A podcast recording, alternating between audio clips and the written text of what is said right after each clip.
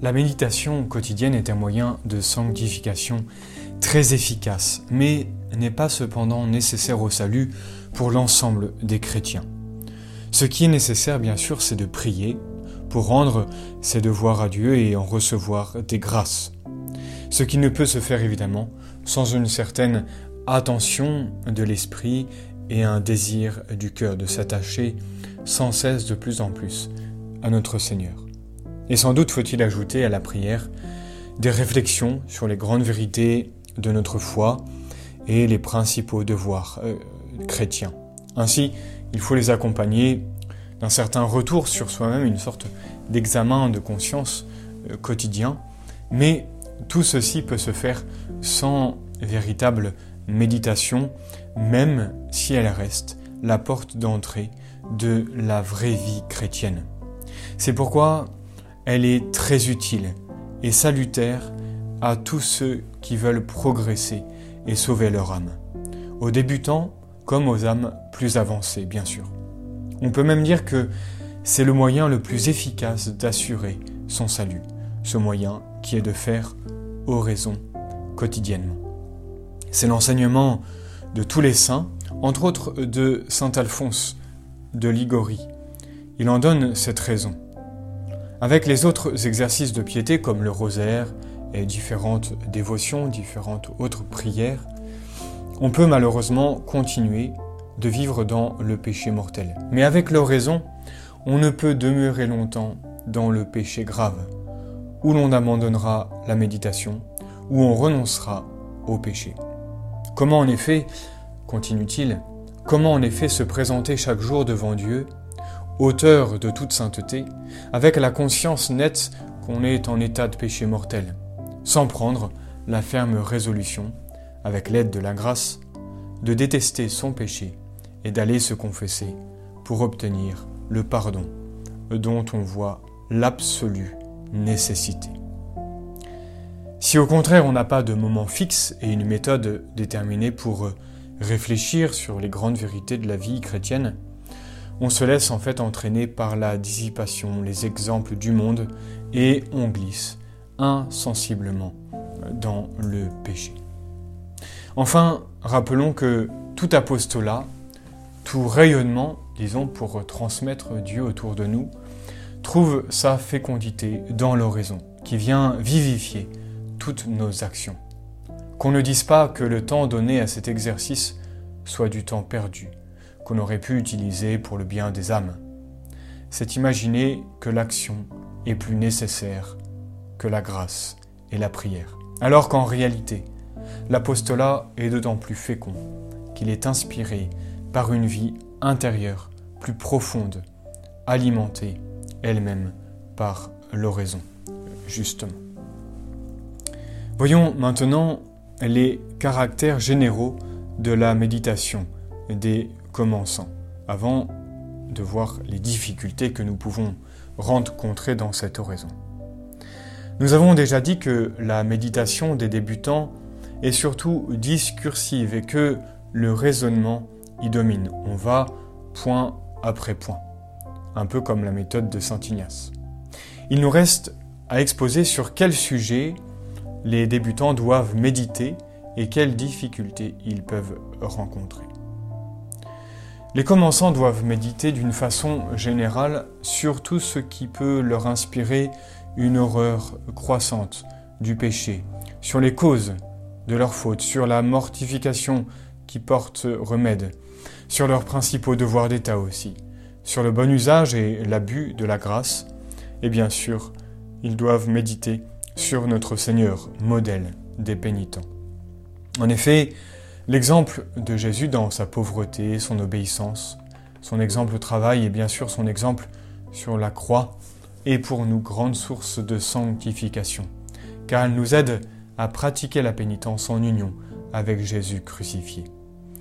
Cette pénitence sera donc beaucoup plus généreuse, plus amoureuse et donc par là plus efficace.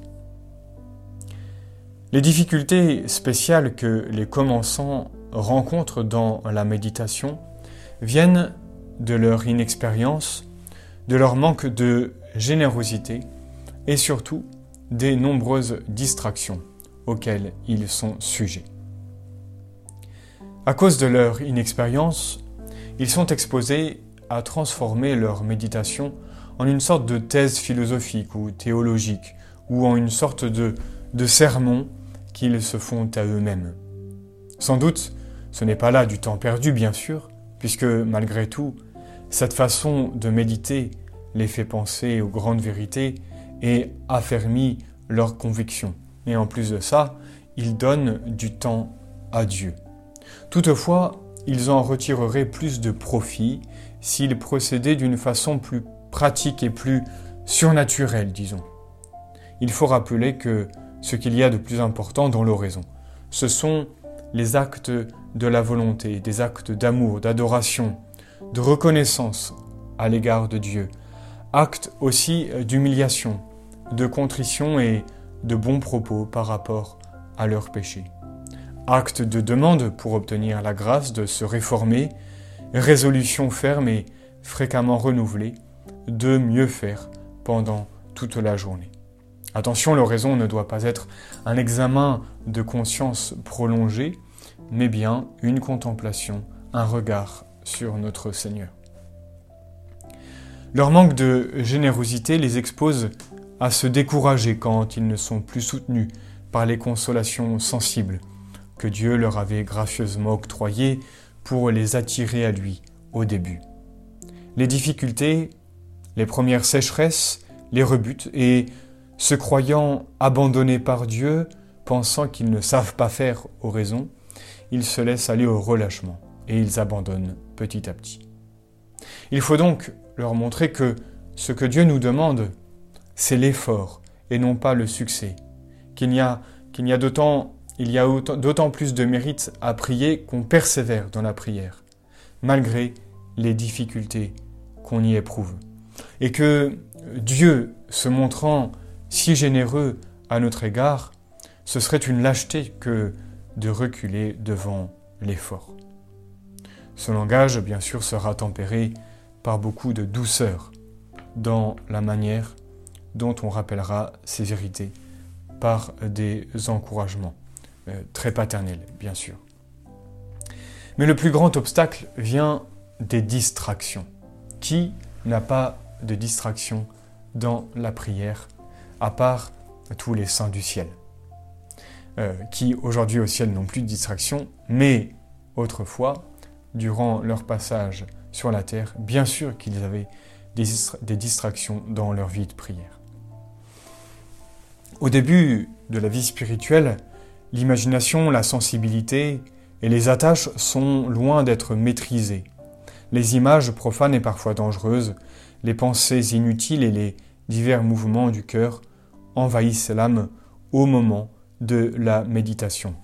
Toutes ces pensées qui remontent à la surface. Il faut rappeler tout d'abord la distinction entre les distractions volontaires et celles qui ne le sont pas. Les distractions volontaires en soi sont celles qu'on veut de propos délibérés ou lorsque, s'apercevant que l'imagination divague, on ne fait rien pour réprimer ces écarts. Elles sont aussi volontaires dans leur cause quand on prévoit que telle lecture ou occupation passionnante serait une source de distraction et qu'on s'y livre quand même, juste avant l'oraison ou la messe, par exemple. Pour diminuer le nombre de ces distractions, il faut les repousser promptement et constamment, dès qu'on en a conscience, et se rappeler que le bon Dieu voit plus le nombre de fois où nous revenons sur lui que le nombre de fois où nous sommes éloignés de lui par sa distraction. Ce combat sera souvent source d'une excellente oraison, très méritoire. Pour les mieux repousser, il importe d'avouer humblement son impuissance, de s'unir à notre Seigneur et d'offrir à Dieu ses adorations et ses prières. Le livre d'oraison bien choisi est un excellent soutien pour justement ne pas nous laisser trop emporter par ces distractions et l'ouvrir à chaque fois pour repartir, regarder de nouveau le Christ. Mais il faut aussi s'attaquer aux causes des distractions. Beaucoup viennent du manque de préparation ou de la dissipation habituelle. Il est bon de préparer son oraison la veille au soir en lisant quelques lignes spirituelles par exemple. Il faut aussi apprendre à discipliner l'imagination et la mémoire tout au long de nos journées. Nous en reparlerons. Plus, en effet, l'âme avance dans la pratique du recueillement et du détachement habituel, et plus les distractions diminuent. C'est du reste ce que nous fera mieux comprendre l'étude des méthodes d'oraison.